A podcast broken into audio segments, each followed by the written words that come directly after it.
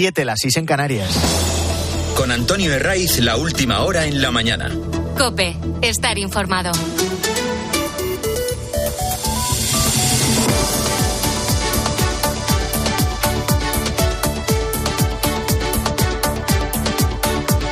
Muy buenos días. La mañana del fin de semana de Cope avanza en este último sábado del mes que el calendario ha querido que nos sitúe a justo a un mes para la Navidad. Hace frío, eh, lo habitual para estas fechas y para esta ya no tan temprana hora de la mañana. Eh, que esta madrugada se hayan registrado valores bajo cero en puntos de Soria de Teruel, pues ya les digo yo que por aquellas tierras no asusta absolutamente a nadie.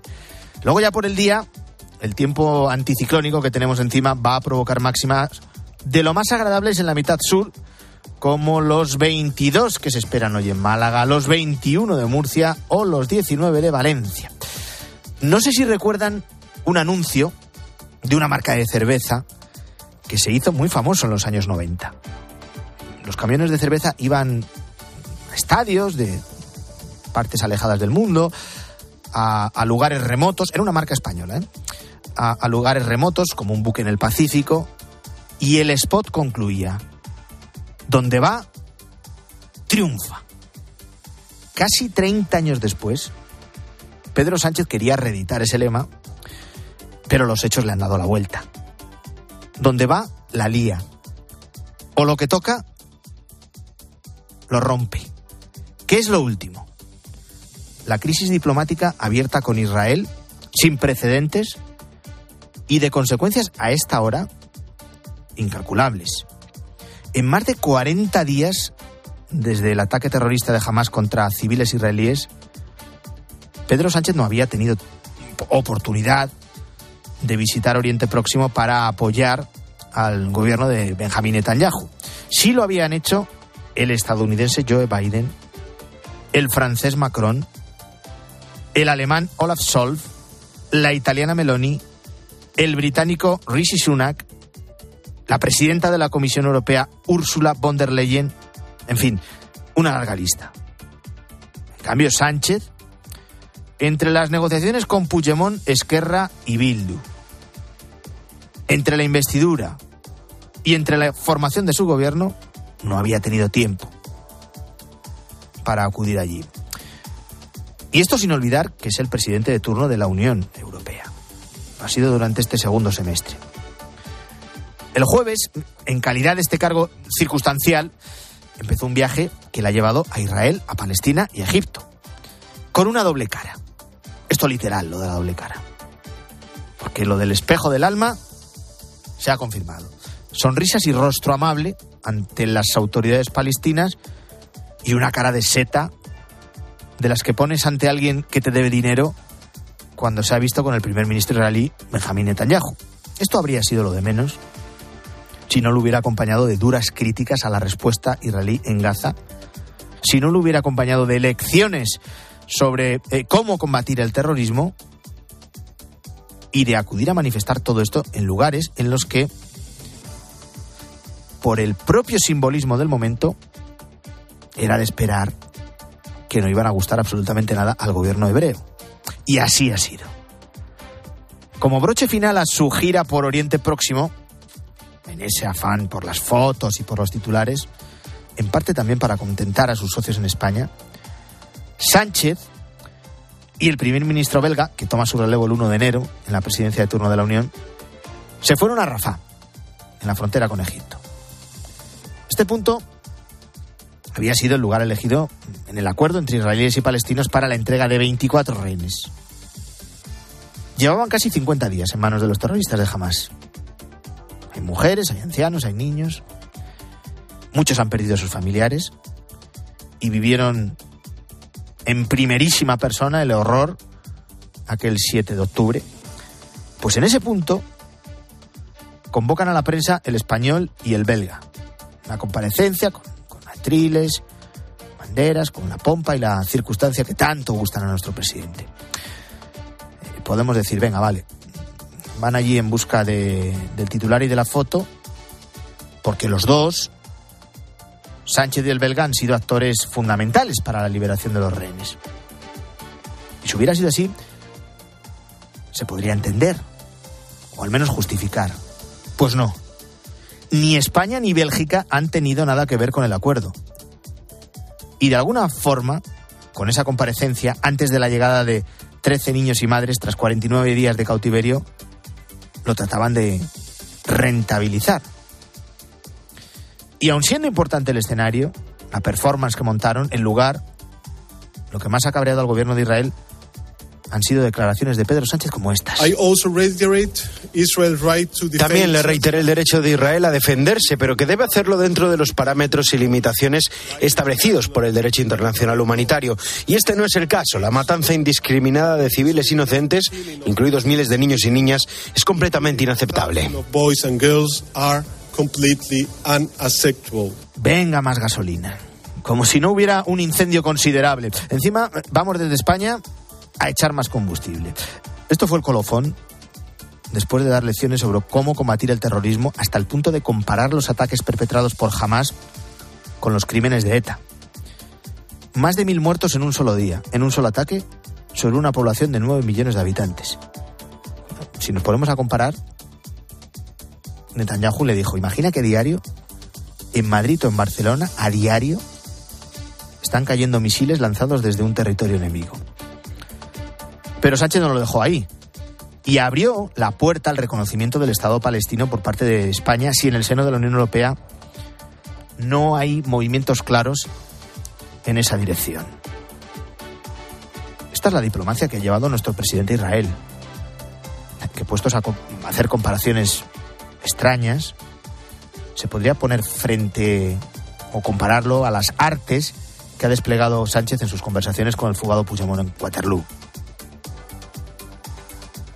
unos la sonrisa amable. Y concesiones de todo tipo. A otros la cara de seta. La respuesta del gobierno de Netanyahu tras el paso de Sánchez por Oriente Próximo, un enfado monumental, con consecuencias. Llama a la embajadora española y también al belga y anuncia una reprimenda.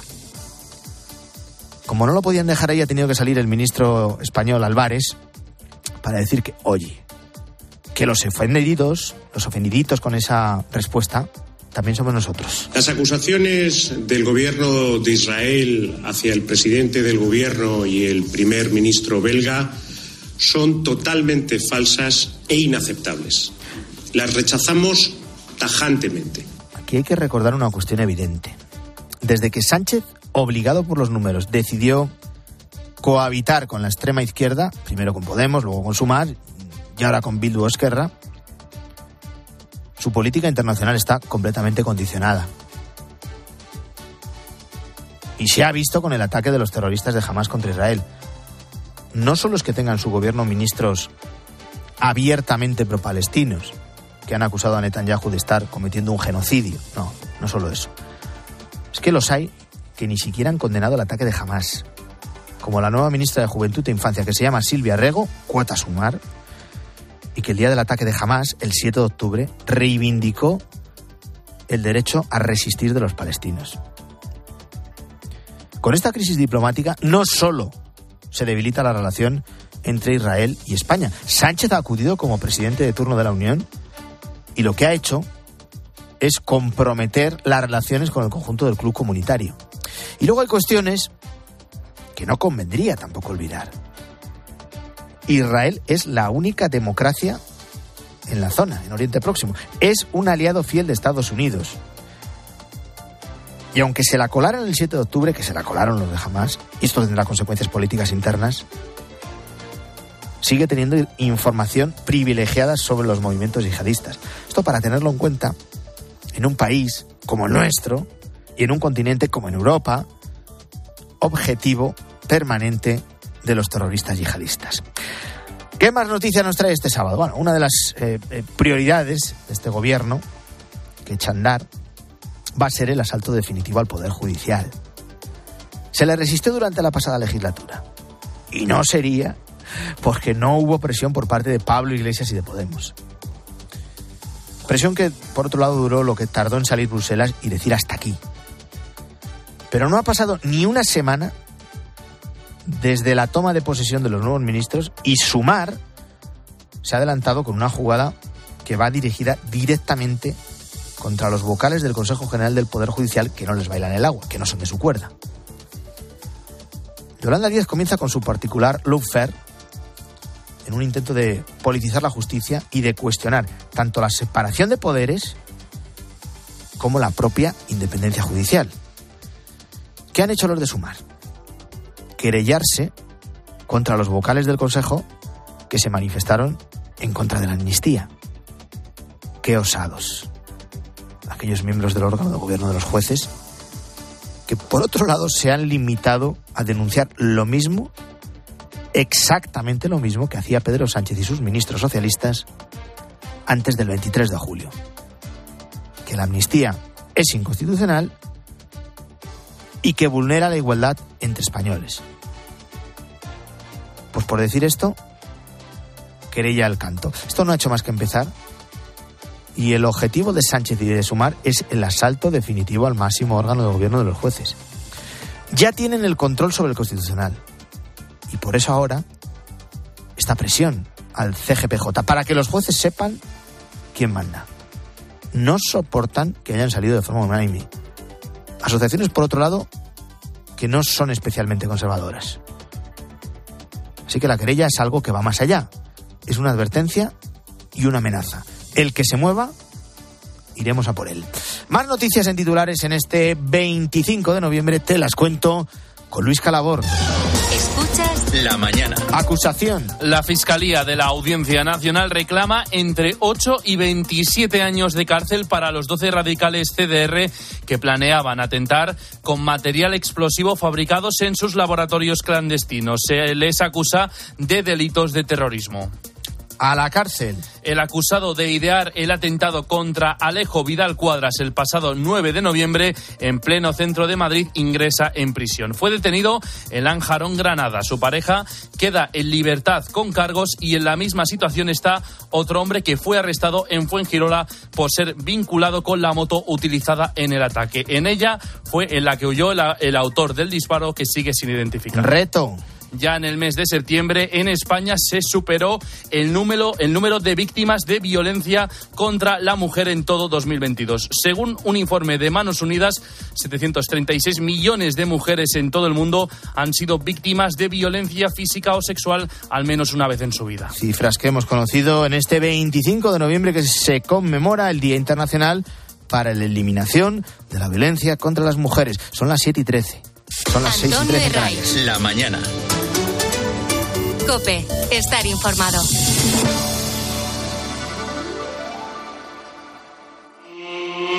Tras el parón, la liga arranca de nuevo. Y te lo contamos en tiempo de juego con Paco, Lama, el mejor equipo de la radio deportiva y los mejores oyentes. El balón ni se intuye, las líneas del campo no se ven nada y los porteros no existen. Este sábado, Rayo Vallecano, Fútbol Club Barcelona, Atlético de Madrid, Mallorca. Le pega de lujo, ¿eh? El domingo, Cádiz, Real Madrid. Con la buena y hasta con la mala. Y la Fórmula 1 con el Gran Premio de Abu Dhabi y las motos. Gran Premio de Moto GP de Valencia. Tiempo de juego con Paco González, Manolo Lama y el mejor equipo de la radio deportiva. Un año más, el número uno del deporte. Buenos días. El número premiado en el sorteo del cuponazo celebrado ayer ha sido 60.816. 60816. Serie 8008. Puedes consultar el resto de los números premiados en juegos11.es. Hoy tienes una nueva oportunidad con el sueldazo del fin de semana. Disfruta del día. Y ya sabes, a todos los que jugáis a la 11, bien jugado. Cada año pierden la vida 35.000 personas en España por bacterias multiresistentes y son un obstáculo para tratar infecciones durante la cirugía o la quimioterapia contra el cáncer. Frenar la resistencia a los antimicrobianos está en nuestras manos. Lávate las manos, usa correctamente los antibióticos y sigue el calendario de vacunación. Es un mensaje de Pfizer. Antonio de Ray. La mañana. Cope, estar informado. Sábado de tregua en la franja de Gaza. Hoy se espera que nuevos rehenes sean liberados, que se unirían a los otros 24 liberados durante la tarde de ayer. En concreto, los terroristas de Hamas, liberado a 24 a cambio de la escarcelación de 39 reclusos palestinos que cumplían condena por terrorismo, pero sin delitos de sangre. De esos 24 rehenes liberados, 10 eran tailandeses, uno filipino y el resto, eh, 13 son israelíes. Este alto el fuego llega después de intensos días de negociaciones entre Israel y Palestina con la mediación de terceros países como Qatar o como Estados Unidos. ¿Cómo se ha gestado todo esto? En esas negociaciones de paz también participan profesionales independientes como Jordi Reich, que es negociador de paz español en conflictos de guerra y exmiembro del Comité Internacional de Cruz Roja. Tiene más de 30 años de experiencia y en COPE ha contado esa gran presión internacional que al final lleva a los países a aceptar este alto el fuego temporal. En este caso, pues probablemente del, del lado de Hamas, porque eh, hay un bombardeo muy intenso que está causando muchísimos muertos, muchísimos heridos, y del lado israelí, porque también hay toda una presión interna eh, para que se haga todo lo posible para liberar a todos esos israelíes que están en manos de Hamas. Es todo el resultado de, de casi dos meses de guerra y mucha presión internacional también al ver las imágenes que salen de Gaza. Algo que en Herrera en Cope ha confirmado también Slomo Benamí, primer embajador de Israel en España. Ha sido la presión internacional la que ha obligado a los dos países a aceptar ese alto el fuego. Al presidente Biden no le interesa que esta guerra eh, siga hasta un final que ninguno sabe exactamente cómo puede ser. También el desastre material y humano que está teniendo lugar en, en Cisjordania es algo que es muy difícil de sostener políticamente y de cara a la opinión pública mundial. Por eso, después de esta tregua, este alto el fuego, a partir del próximo día volverán las eh, del próximo lunes volverán las hostilidades a la franja de Gaza. Israel quiere eliminar todos los objetivos militares de Hamas en la zona y como ha confirmado el primer ministro Benjamín Netanyahu, nada les va a detener. Ya hemos completado el primer regreso de nuestros secuestrados, los niños, sus madres, las demás mujeres, cada uno de ellos es un mundo entero, pero les recalco a ustedes, a las familias, a los ciudadanos de Israel, que estamos comprometidos con el regreso de todos nuestros secuestrados. Este es uno de los objetivos de guerra y estamos comprometidos a lograr todos los objetivos de la guerra. Nada les va a detener. De momento, este es el sonido que reina en Gaza. Ni tiroteos, ni bombas, ni nada. Un sonido que no se repetía desde hace casi 50 días. Este fin de semana viene marcado por la solidaridad con la gran recogida del Banco de Alimentos y también por las compras del Black Friday.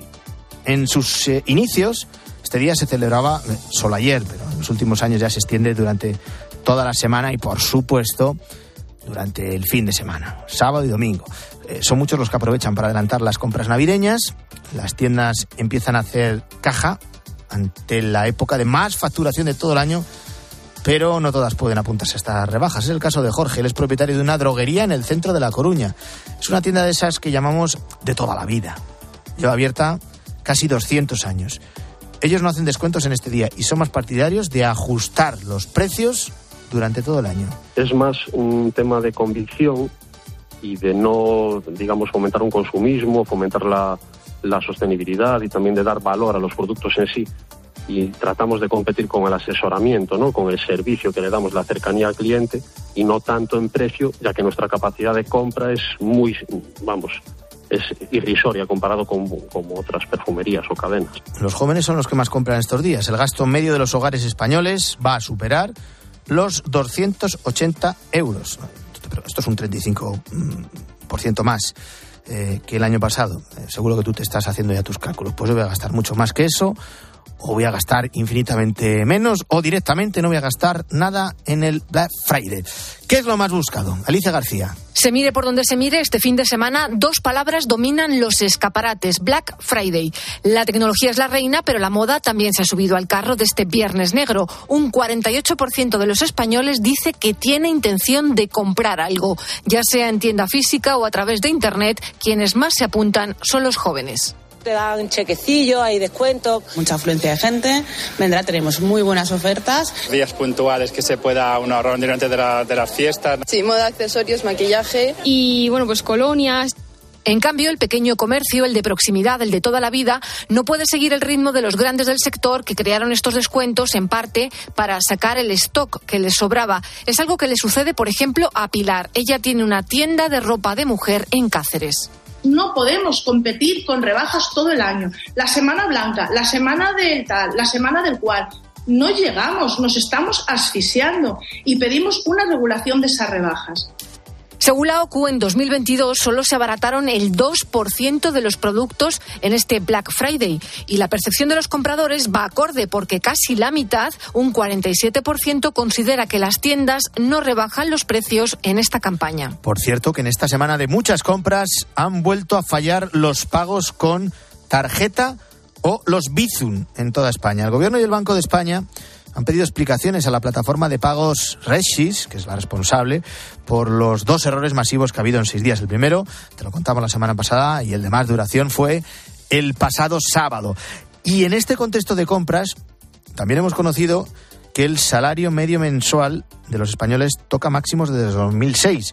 En 2022 los españoles ganamos de media 2.128 euros brutos, es decir, antes de impuestos, según el Instituto Nacional de Estadística. Es un 2% más que en 2021, pero ojo porque el 30% de los asalariados no pasa de los 1.400 euros mensuales. Claudia Cid. Es un aumento menor al que se experimentó en 2021 cuando el salario medio subió un 2,4% y que no ha sido suficiente para hacer frente al encarecimiento de la vida. Y es que el año pasado los más de 17 millones de asalariados vieron como sus sueldos crecieron menos que los precios, que se incrementaron de media en 2022 un 8,3%. Además, según estadística, el 30% de los trabajadores cobraron un sueldo inferior a los 1.400 440 euros mensuales. Las mujeres con 1.941 euros, los asalariados temporales con 1.683 y los menores de 25 años con 1.315 euros son los trabajadores que presentan los sueldos más bajos. Por sectores, las entidades financieras y aseguradoras con 3.393 euros y el de la información y las comunicaciones con 2.940 euros son los que han registrado los salarios medios más elevados. En el extremo contrario está el sector doméstico y el de la hostelería con 981 y 1.389 euros respectivamente. Sube el salario, esto para los afortunados que hayan notado esa subida, pero los españoles seguimos perdiendo poder adquisitivo porque no alcanza el ritmo de la inflación. Concluido la asamblea plenaria de la conferencia episcopal. Los obispos españoles han estado durante toda esta semana reunidos en Madrid y, entre otras cuestiones, han aprobado por unanimidad un plan de reparación integral a las víctimas de abusos sexuales en el seno de la Iglesia. El secretario general de la Conferencia Episcopal, Francisco César García Magán, ha explicado que ese plan contempla varias líneas de actuación. Y bueno, tiene sí, tiene tres líneas, tiene tres líneas de fundamentales de orientación, que es por una parte la atención a las víctimas, la prevención y la reparación integral. ¿eh? Por reparación integral todas las perspectivas todas las perspectivas, la psicológica, la social, la espiritual y también la económica.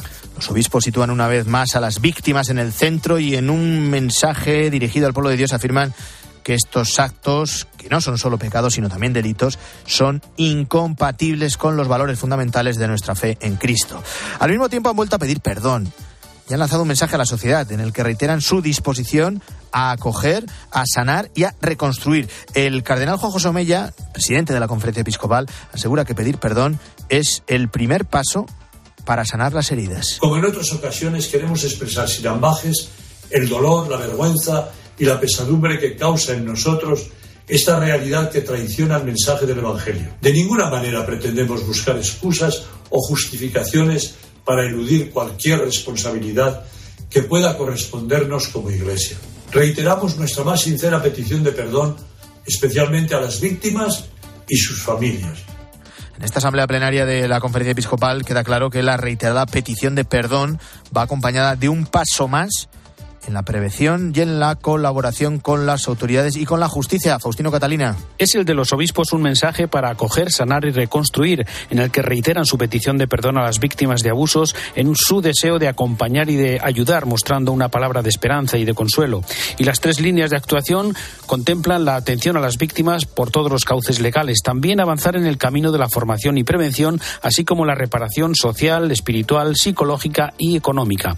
Y en este aspecto concreto de la economía, el secretario general de la Conferencia Episcopal, César García Magán, explica que la Iglesia participará si hay un fondo estatal o, en todo caso, lo hará por su cuenta si, el, si se crea un fondo para reparar a todas las víctimas, participaremos. Si no, si es para reparar a las víctimas de la Iglesia, sea con sentencia judicial, sea sin sentencia judicial, desde un punto de vista de una eh, obligatoriedad, digamos, de carácter moral o ético, entonces lo gestionaremos nosotros. Y ante la lacra social de la violencia contra las mujeres, jamás justificable y siempre condenable, un asunto sobre el que debe reflexionar toda la sociedad, García Magán pedía un pacto de Estado a nivel educativo y formativo desde la primera infancia. Y atento a este dato sobre el drama de la violencia contra la mujer. 736 millones de mujeres han sido víctimas de violencia física o sexual, al menos una vez en su vida. Son datos de Manos Unidas que muestran que el 30% de las víctimas son menores de 15 años y los efectos psicológicos sobre ellas son devastadoras. Manos Unidas, por cierto, que ha destinado en los últimos cinco años casi 3 millones de euros a 36 proyectos que han beneficiado a más de 11.000 mujeres y niñas en América, en Asia y en África.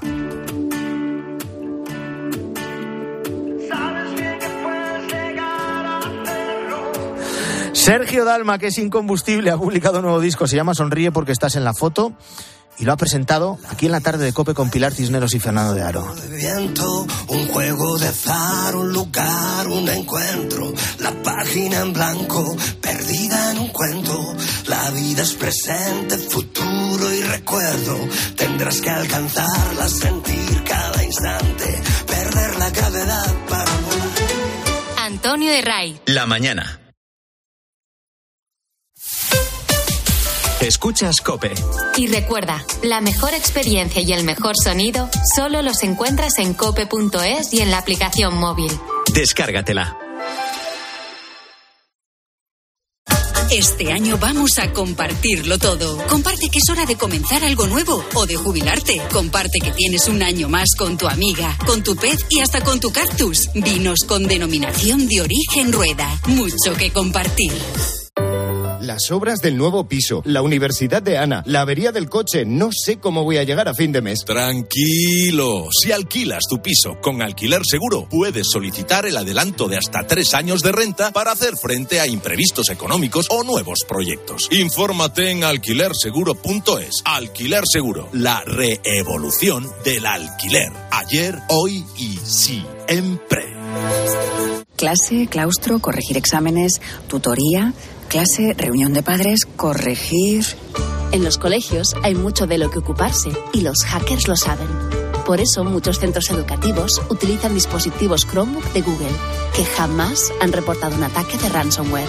Más seguridad con Google. En Toyota Profesional disponemos de una amplia gama de vehículos comerciales que se adapta a todas tus necesidades como profesional. ¿Que quieres un vehículo eléctrico de gasolina o diésel? Lo tienes. ¿Que lo buscas con carrocerías modulables? Lo tienes. ¿Que necesitas una garantía de hasta 15 años? La tienes. Toyota Profesional. Profesionales que cuidan de profesionales. En línea directa sabemos que cuando acaba el año a todos nos viene bien un buen ahorro. Por eso este noviembre ofrecemos el mes de puertas abiertas de línea directa. Te bajamos hasta un 25% el precio de tus seguros de coche y hogar con coberturas inigualables. No dejes escapar esta oportunidad y cámbiate antes de que sea demasiado tarde. Ven directo a lineadirecta.com o llama al 917-700-700. El valor de ser directo. Mira qué tomates. Tomates rosa de la reina. ¡Qué pintaza! Pero si no son rojos, son rosas. Claro. ¿Has visto qué grandes? Para toda la familia. ¿Son nuevos? ¿Qué va? Son tomates antiguos. Buenísimos. Ya. ¿Y son de...? De Motril, Granada. Tomates rosa de la reina. De Hortícola Guadalfeo. Los especialistas en tomates. Comparte la sorpresa. Comparte el sabor. Los goles de tu equipo solo se viven así en tiempo de juego. de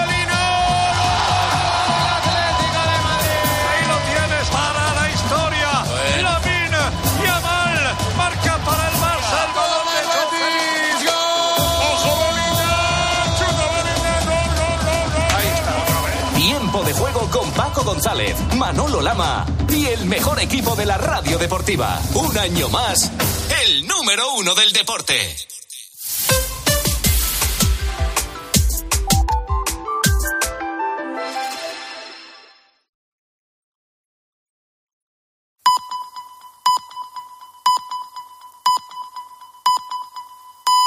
Son las siete y media, las seis y media en Canarias. Con Antonio Herraiz, la última hora en la mañana. Cope, estar informado.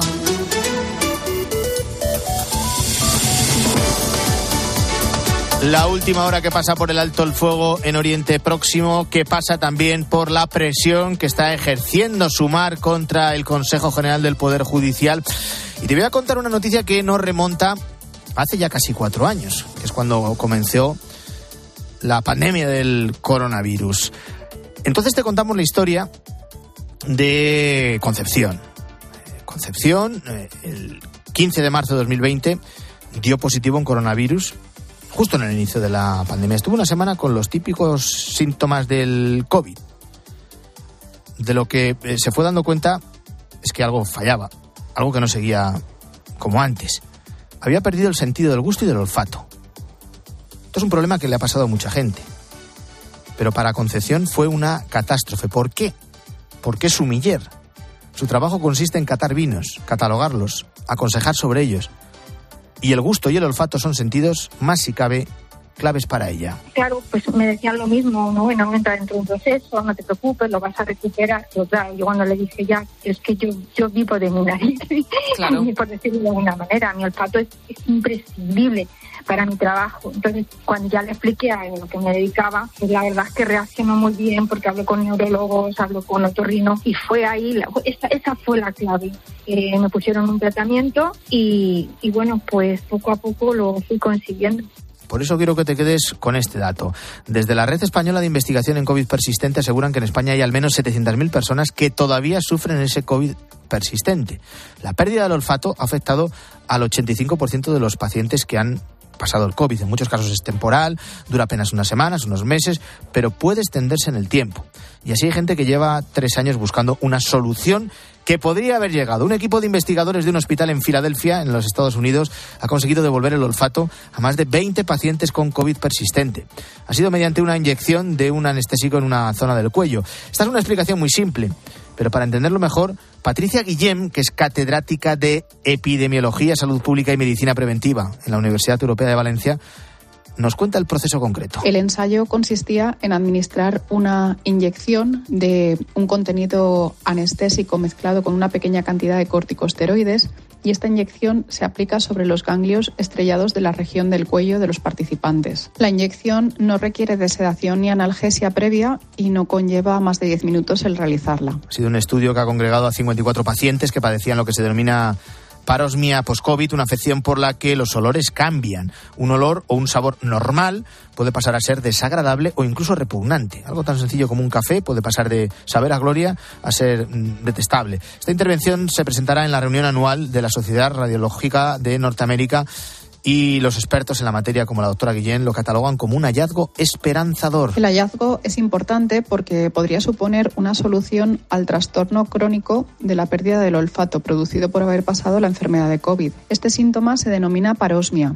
y produce una afectación significativa de la calidad de vida de los pacientes, así como también influye sobre el apetito y las elecciones de los alimentos y las bebidas. Avisa que esta técnica todavía es muy inicial, temprana, hace falta una mayor muestra de estudio y sobre todo tiempo para poder concluir si verdaderamente sería una solución al problema de la parosmia.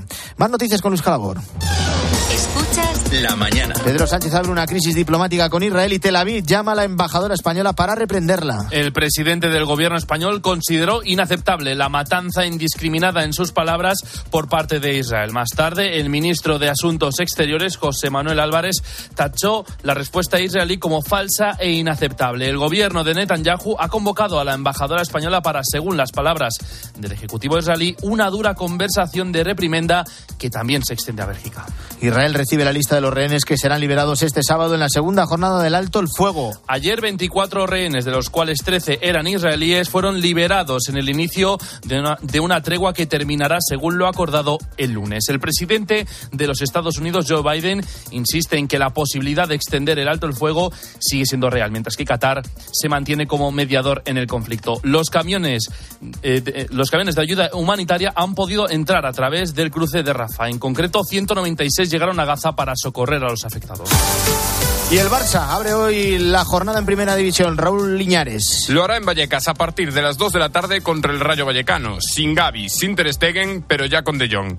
La jornada comenzó ayer con la victoria del Alavés ante el Granada por 3 a 1 y seguirá esta tarde con el Valencia Celta a las 4 y cuarto, el Getafe Almería a las 6 y media y el Atlético Mallorca a las 9. El entrenador rojiblanco en rueda de prensa ha dicho lo siguiente sobre el llamado virus FIFA y la carga de partidos de los jugadores. Los únicos que pueden resolver esta situación y que pueden encontrarle algo son los mismos futbolistas. Y todo lo que ellos logren generar, seguramente pueden escucharlos. Los demás, evidentemente, no participamos, porque los que juegan son ellos. Del fútbol a los juzgados, Jenny Hermoso declarará finalmente el 2 de enero por el beso que recibió por parte de Rubiales. Además, a partir de las 3 de la tarde en MotoGP, carrera del sprint con Jorge Martín jugándose el campeonato en Cheste y en Fórmula 1 tenemos la clasificación del Gran Premio de Abu Dhabi. Todas las novedades del deporte te las contamos en tiempo de juego a partir de la 1. Álvaro Saez, buenos días de nuevo. ¿Qué tal, Antonio? Buenos días. Vamos con el repaso a la prensa y con los enfoques sobre la crisis diplomática entre España e Israel. ABC califica de imprudencia la actuación del presidente del gobierno. Dice que esa imprudente vanidad del presidente que ha asumido España y Europa en un conflicto diplomático asegura que esto es una medalla más en una colección de errores que prueban el afán de protagonismo del presidente del gobierno de España. Sin embargo, el país asegura que Netanyahu no acepta la crítica y que llamar a los embajadores de España y de Bélgica para reprenderles es una sobreactuación injustificada y abre una innecesaria crisis diplomática para el, el, mandatario israelí. Sin embargo, dice el país, nada que no sea un cheque en blanco a sus decisiones parece ser insuficiente. El periódico El Mundo coincide con el país en que Álvarez hizo bien ayer en salir y responder de forma recíproca convocando a la embajadora israelí en Madrid pero eso no puede servir de excusa para todo el ambiente que ha rodeado esta visita. Asegura que Sánchez ha fracasado en su papel de mediador porque la forma y el fondo que se requieren para mediar e intentar dar soluciones a un conflicto tan complejo no son así. Bueno, ¿y qué dice la prensa sobre la decisión del PNV de buscar otro candidato al Endacari para las próximas elecciones en, en el País Vasco? A veces lo lleva como segunda noticia de portada. Dice que los nacionalistas vascos prescinden del amortizado Urcullo para competir con Bildu. En el país, eh, Luis Aizpolea asegura que la clave de este movimiento radica en la preocupación de la dirección del PNV por el desgaste que está sufriendo el gobierno vasco y el mundo. En ahí, en ese periódico, Josian Izarra hace un perfil interesante de Íñigo Urcuyu, el endacari de los últimos 11 años, hijo torero y de ama de casa. No te muevas, Álvaro, porque vamos a hablar de un asunto que preocupa a, a muchos padres. 7 y 37. ¿Y tú qué piensas? Escríbenos en Twitter, en arroba cope y en facebook.com barra cope. Crea, haz magia con tus fotos, diviértete. Haz más de lo que creías posible con los nuevos Chromebook Plus. Con las aplicaciones y la inteligencia artificial de Google para hacer todo lo que te gusta. Y ahora tu Chromebook Plus con hasta un 20% de descuento en el corte inglés. Y con las tecnoventajas de los tecnoprecios en tienda web y app del corte inglés. Todos los lunes en Me lo como todo, la sección de gastronomía de Goyo González en Herrera en Cope, descubre las peras de Rincón de Soto. Las peras con denominación de origen protegida de Rincón de Soto de La Rioja. Sabrosas, aromáticas, jugosas, dulces y muy grandes. Peras de Rincón de Soto, sabor del año 2023.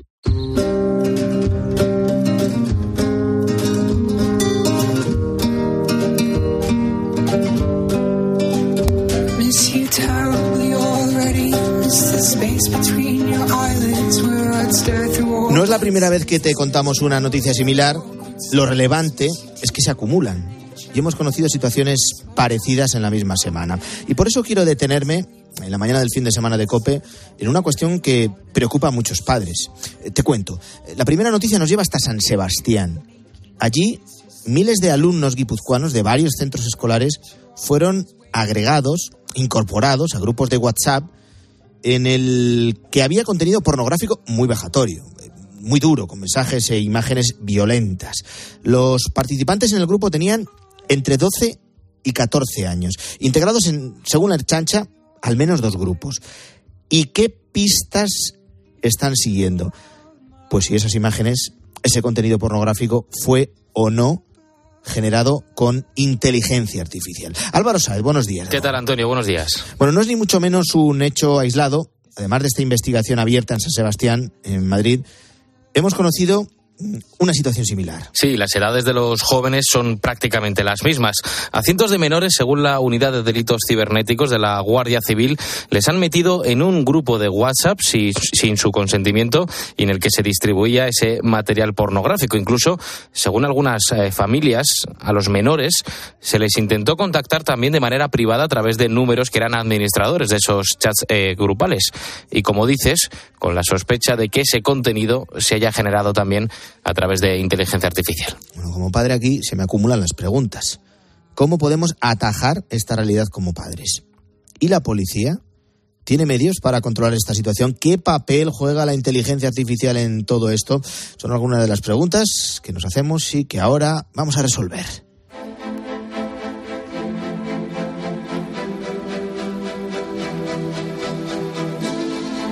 Y empezamos por esta última cuestión.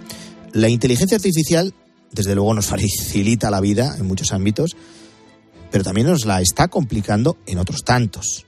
Porque más allá de esos dos casos que te acabo de contar, seguro que recuerdas el ocurrido hace dos meses en Almendralejo, en Extremadura. Allí una treintena de niñas, de adolescentes, han visto cómo su imagen se distribuía a través de redes sociales y grupos de WhatsApp, pero modificada con inteligencia artificial para que fueran de contenido sexual. Y ahora hay, Antonio, 26 menores investigados por la Fiscalía de Badajoz. Cinco de ellos son menores de 14 y son inimputables, es decir, que no se les puede eh, imputar ningún delito. Pero el resto, cuando la investigación avance, se les podría exigir responsabilidades penales. Más allá de eso, estos menores que han hecho los montajes, ¿eran conscientes realmente de lo que estaban haciendo? ¿El desconocimiento les exime del delito? Puede que no tuvieran ni idea de las consecuencias. Y la propia Fiscalía, Antonio, ha alertado de un incremento absolutamente exagerado de la difusión de la pornografía infantil en la red en los últimos años. Es un material que se difunde muy fácilmente porque a través de la red puede llegar a cientos o miles de personas en segundos.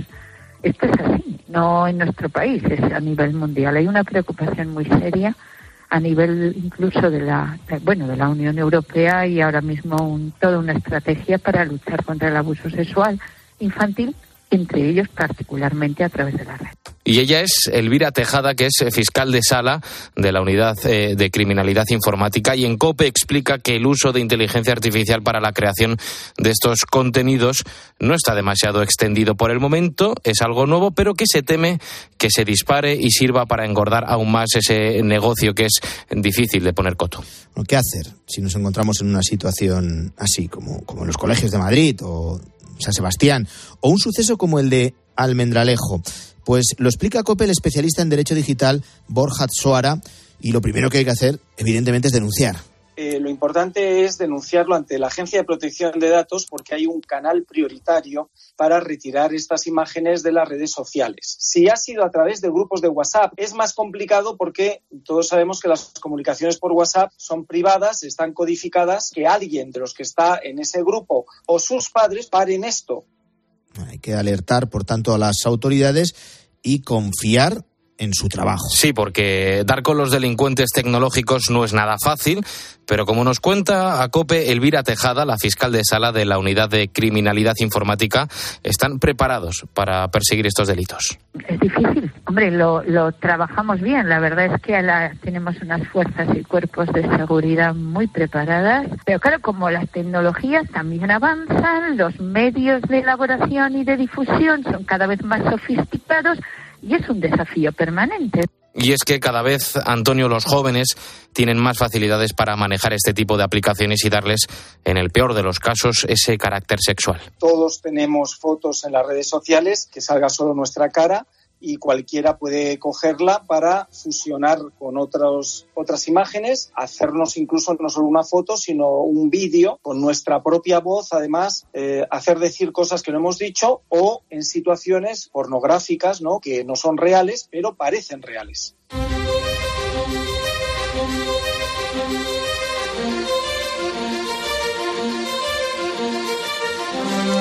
Cada vez hay más facilidades y eh, cada vez hay más consumo de pornografía por parte de los menores. Esta es una realidad. Fíjate, según un estudio en el que han participado varias ONGs en España, el 50% de los niños de 11 a 13 años, de 11 a 13, ha visto pornografía en Internet, mientras que el 75% de los padres piensa que sus hijos jamás han tenido contacto con estos contenidos inapropiados para la infancia. Y los expertos, Antonio, coinciden. Hay una relación directa entre el uso de las nuevas tecnologías y el aumento en el consumo de la pornografía.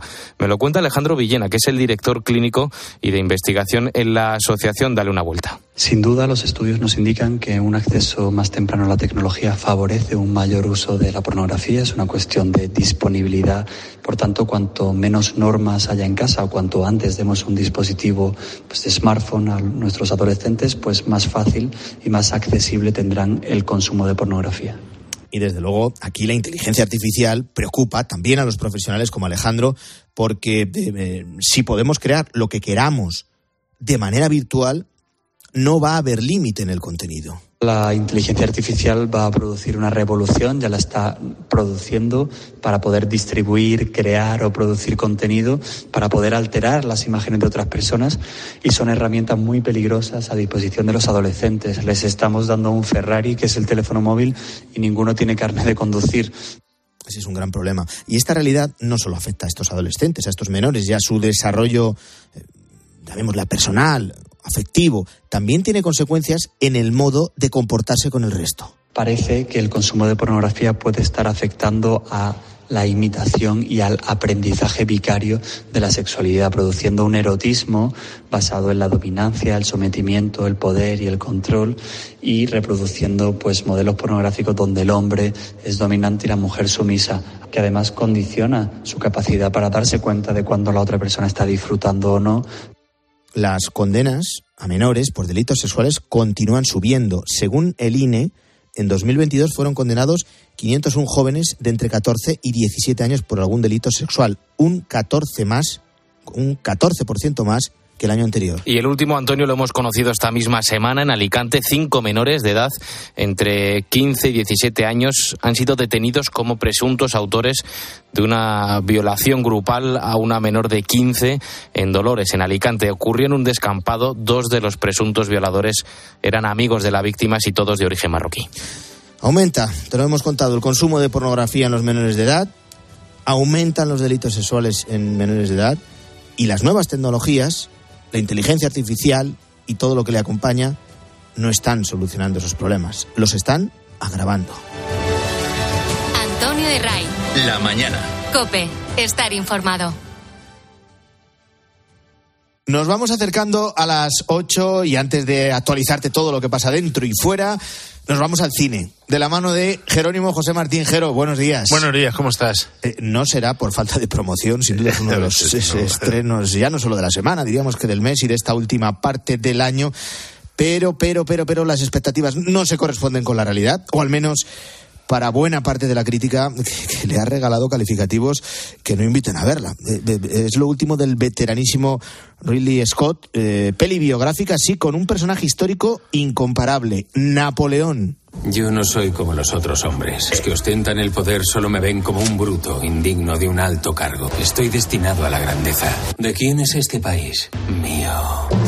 Leo, película ridícula, mamarrachada de principio a fin, fallida, irregular. Tan mala es. Es que hay gente que se pone muy cuca con esto, ¿no? O sea, Ridley Scott, que ya tiene 85 años, nos ha regalado Alien, Blade Runner, Gladiator, de las históricas, Red de Mentiras. Gladiator es la mejor de las históricas porque no sabemos muy bien quién era Gladiator Pero claro, cuando ha hecho la de las cruzadas y tal, pues era un poco tostón. La del reino de los cielos, Éxodo, la de, pues en fin, no, no entra ni de broma en el alma de Moisés, ¿no? Y aquí le pasa lo mismo. Te quedas un poco perplejo porque además, como ha elegido a Joaquín Fénix, eh, Joaquín Fénix es un tipo difícil. Entonces, si ya es complejo Napoleón, que era un dictador megalómano, pero a la vez era un poco autista, según dice la película, infantil. Eh, en fin, eh, aquí se quita España, se quita a las amantes eh, y hace un montón de batallas sensacionales, eh, pues Austerlitz, Borodino, Tolón, Moscú, Waterloo, que son magníficas. O sea, eso no hay quien se lo quite, pero no entras en el alma del personaje. Yo estoy viendo todo el rato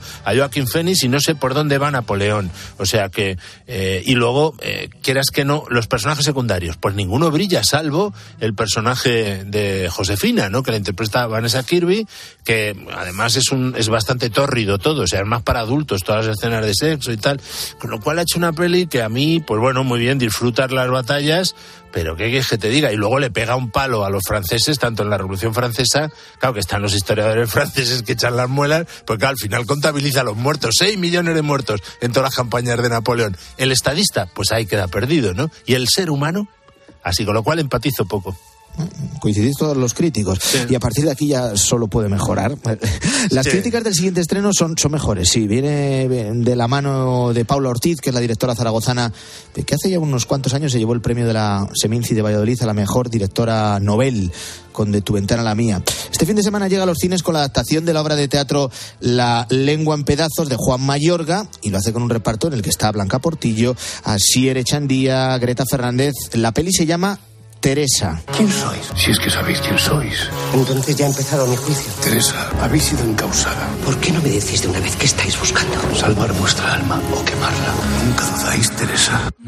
Nunca dudáis, esta es la gran pregunta eh, que intenta responder Juan Mayorga en este acercamiento a Santa Teresa de Jesús, mitad de su vida cuando ya ha publicado el libro y cuando la Inquisición cae sobre ella, que es un inquisidor que va a hablar con ella sobre su vida y su obra en torno a 1562. Es tan sensacional los dos, eh, Blanca Portillo y Asier. Y luego Paula Ortiz confirma, ya lo confirmó en La novia y muy recientemente en la- al otro lado del río, entre los árboles, que es una directora con una potencia visual, eh, un poquito esteticista a veces, pero... Y aquí es un acercamiento personal a Santa Teresa de Paula y, eh, y a través de Juan Mayorga, con lo cual eh, tiene todo el subjetivismo que quieras, ¿no? O sea que eh, es una preciosidad. Se meten en Honduras de oníricas de ella, ¿no? Recordando pasajes de su infancia, de su juventud. Claro, todo el tema de las apariciones de Cristo, pues claro, cada uno tiene unas imágenes muy distintas, son muy personales las lecturas que hacen, pero no hay caricatura y seriedad. Eh, pero yo que quieres que te diga, he hecho un poco en falta la frescura, el humor, la cotidianidad, es demasiado espiritual esta película frente a aquella eh, sensacional eh, Teresa de Jesús que nos dio Concha Velasco, dirigida por Josefina Molina en aquella serie, o incluso con Isabel Ordaz en Teresa Teresa de Rafael Gordon, que es un experimento, pero muy original. Pero ahora bien, son palabras mayores esta película, claro, Teresa. Cambiamos de género. Ya hemos comentado alguna vez que estamos en el año en el que Disney Studios celebra su centenario en el negocio de la animación y lo que acercamos es una fantasía en este caso, una profunda exaltación de la libertad y de la imaginación. Wish, el poder de los deseos. Le pedí un deseo a una estrella y la estrella respondió. Yo decido que se merece cada uno. Hay una traidora entre nosotros. Yo empecé esto y debo acabarlo. Así como Napoleón se olvida de la campaña napoleónica en España, esta película se ambienta en España, en una isla de rosas y tal, el reino de rosas, que es una isla mediterránea, con lo cual tenemos en la música, lo estamos escuchando, eh, pues lauce, laudes, castañuelas, zapateados, está muy bien, aunque la, la protagonista tiene más bien rasgos de una de las directoras eh, que, que proviene de Tailandia, ¿no? Está muy bien, es un reino donde el, el, el encantador, el príncipe y tal, coge todos los deseos y hasta los 18 años, el rey, eh, y, te los deja. Pero eh, una chica de 17 años, Asia, se da cuenta que eso es una tiranía al fin y al cabo. Y descubre que ella también tiene poderes mágicos, con lo cual hay un enfrentamiento ahí. Una vuelta de Disney a lo clásico. Hay homenajes a todas las grandes películas, con una animación sensacional de 3D, con fondos a veces 2D o con texturas 2D, que está muy bien. Y las coreografías está el español Antonio Najarro detrás de ellas. Homenaje también a Hayao Miyazaki, lo cual son palabras mayores. Y ves ahí ecos de la Torre del Oro, del Alcázar de Sevilla, capilla de la Catedral de Córdoba. Y lo- y lo o sea, muy para divertida, muy somos- entretenida. Somos padres, es que mm, es para todos los Para públicos. todos y los para públicos. En familia. Y es muy entretenida, está muy bien. Estreno español, el siguiente, de Manuel Martín Cuenca. El amor de Andrea. ¿Quién es ese? Es papá. ¿Por qué no vamos a verle? Papá ya no nos quiere. Algo le habrá pasado, te quiere seguro. Tu padre se ha ido. De la que está aquí cuidando de vosotros soy yo. Quiero ver a papá. Que tu padre no quiere verte.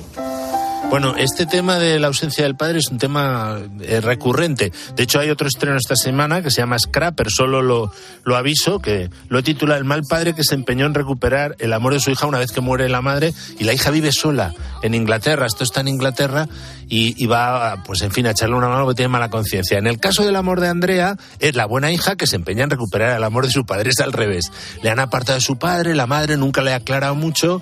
Ella está haciendo como de madre de sus dos hermanos pequeños y está empeñada en ir, ella vive en Cádiz, en ir a Puerto Santa María para hablar con su padre e incluso recurre a la justicia. Muy interesante esta película de Manuel Martín Cuenca, este almeriense que hizo La flaqueza del bolchevique, Caníbal, La hija, y que, en fin, va un poco a contracorriente, también defendiendo la figura paterna como importantísima en la educación de los hijos.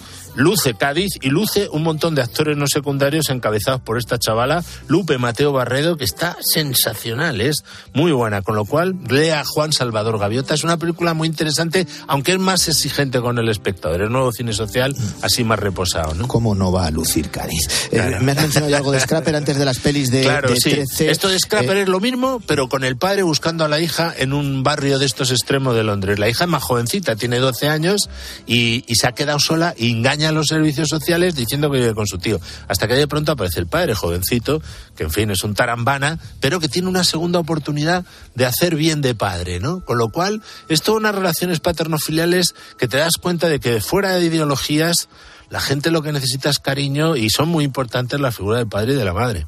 Bueno, eh, vamos con las pelis de 13. Nos emplazas Aquí para a riesgo, esta... aquí a Ah, riesgo.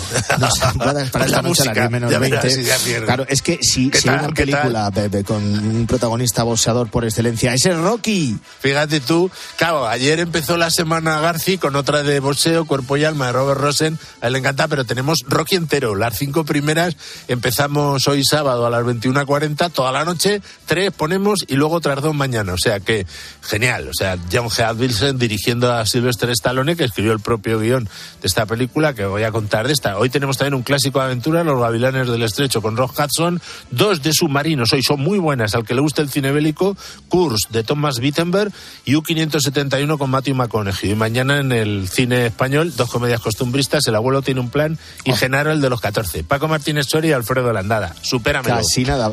Para dejarlo en todo lo alto. Gracias, Jero. Buen fin de semana. A ti, un abrazo enorme.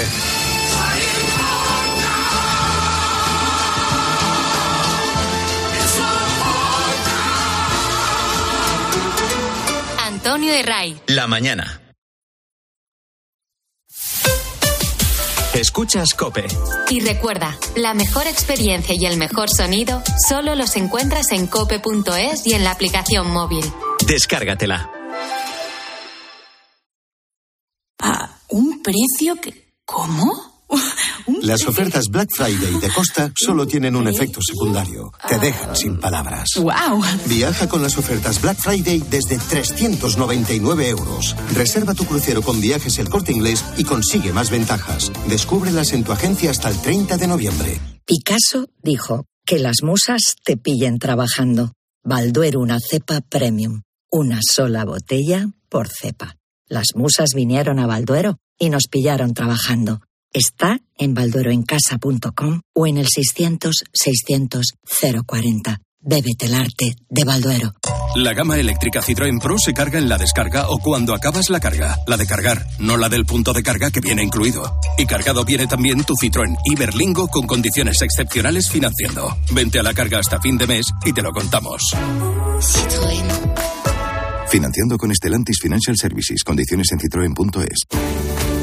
En HSN no hacemos Black Friday, hacemos Black Week. Los máximos descuentos en todo el catálogo de nutrición deportiva, salud, bienestar y alimentación saludable hasta el domingo 26.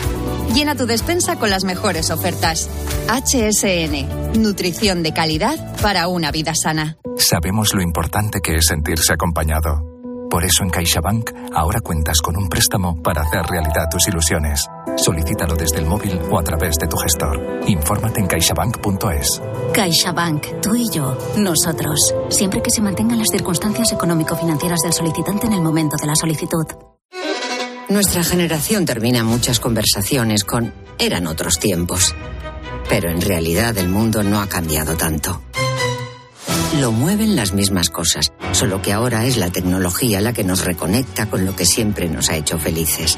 Fundación Telefónica lanza Reconectados, un programa gratuito para la formación digital de personas mayores, porque la tecnología no tiene edad. Descúbrelo en fundaciontelefónica.com. ¿Hasta cuándo va a subir el aceite de oliva? ¿Cuánto se va a encarecer la cesta de la compra? La respuesta a esta y a más preguntas las encuentras este sábado desde las ocho y media de la mañana en Agropopular con César Lumbreras.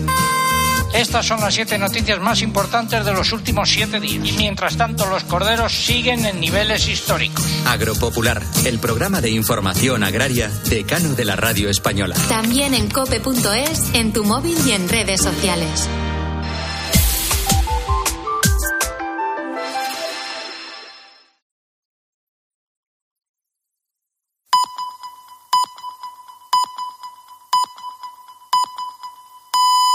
Son las 8.